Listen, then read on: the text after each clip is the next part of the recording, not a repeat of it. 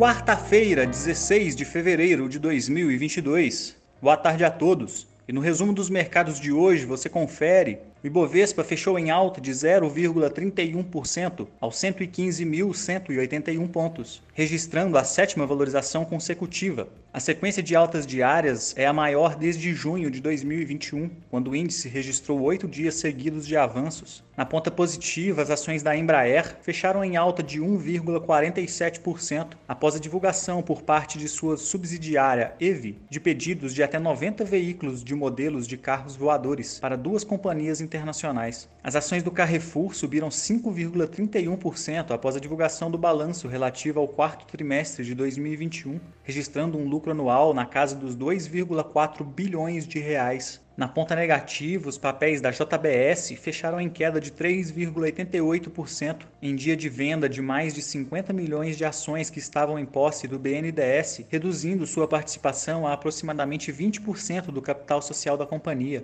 O dólar à vista às 17 horas operava em queda de 1,02%, cotado a R$ 5,13, o menor valor desde setembro de 2021.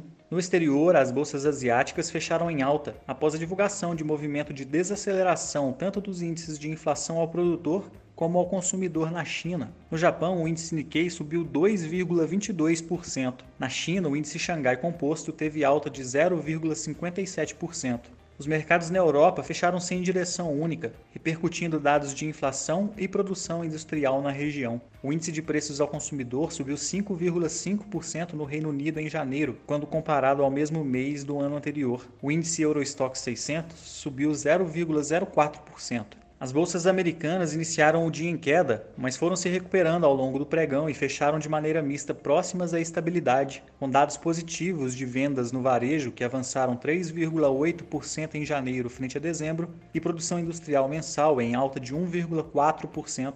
O Nasdaq fechou em queda de 0,11%, o S&P avançou 0,09% e o Dow Jones caiu 0,16%. Somos do time de estratégia de investimentos do BB e diariamente estaremos aqui para passar o resumo dos mercados. Uma ótima noite a todos e até a próxima!